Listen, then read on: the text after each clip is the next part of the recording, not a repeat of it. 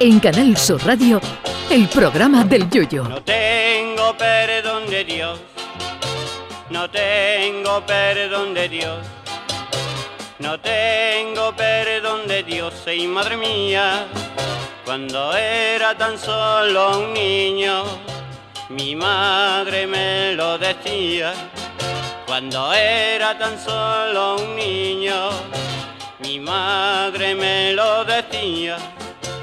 No tengo perdón de Dios, no tengo perdón de Dios, no tengo perdón de Dios. Perdóneme usted, madre mía, tengo yo un barquito velero que me queda en medio del duero.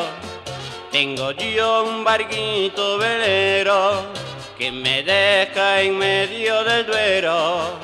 La tecnología se ha adueñado de nuestras casas en pocos años. A fuerza de que los aparatitos nos hagan el trabajo, nos estamos volviendo más flojos que aquel que para saber si estaba lloviendo llamaba al perro a ver si venía mojado. El robot de cocina nos hace el potaje. Le decimos a Alexa o a Siri, que yo no sé por qué no la llaman Manoli, que es más nuestro, que nos pongan tal serie en la tele y somos capaces de apagar las luces de nuestro dormitorio desde el móvil, acostados en la cama y sin tener que levantarnos a darle al interruptor ya mismo podemos decir ¡Ey! y se echa la persiana para abajo a la hora de la siesta y el aire acondicionado se regulará pronto según la temperatura de nuestro cuerpo. Y en la última moda en esto de la domótica, que así se llama la tecnología aplicada a la casa, son los retretes inteligentes.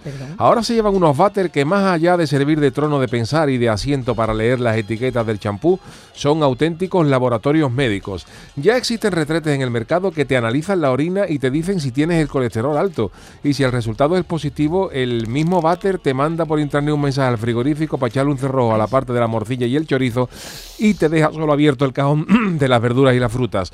Hay retretes que llevan incorporada una báscula en la tapadera, como lo oyen, para calcular el peso de las descargas de archivos cada vez que nos sentamos. Y hay retretes convertidos en bidés electrónicos que después de terminar nos asean los Países Bajos con agua calentita y luego nos pasa un chorrito de aire calentito a los sones de aire aire de José Merced. Esto es una maravilla, claro, pero la domótica tiene sus riesgos y lo de menos es que nuestros datos puedan circular libremente por la red, sino que hay riesgos mayores.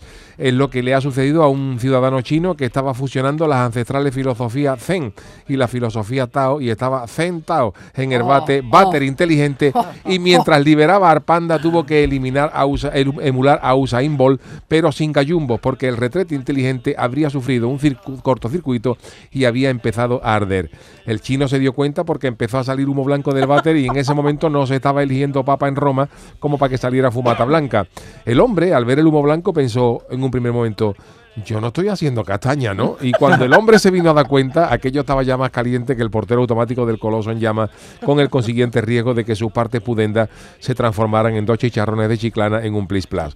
Como ven, esto de los retretes inteligentes tiene sus riesgos. A mí no me hacen demasiada gracia estos inventos, máxime cuando yo no uso video en mi casa, que allí la máxima utilidad que puede tener eso es que mis niños críen allí una tortuga. En fin, que modernidades las precisas. Yo, para muchas cosas, soy muy antiguo y prefiero estar sentado en el váter a la antigua usanza eso sí, siempre que no sea en Australia o en países exóticos donde, como ya ha pasado, te puede salir una serpiente por el retrete. A ello ya prefiero la llama porque dicen que si te muerde una serpiente hay que chupar el veneno de la parte aceptada y como te muerda donde ya ha pensado, eso es muerte segura. Ay, mi velero, velero mío. Canal Sur Llévame contigo a la orilla del río. El programa del yoyo.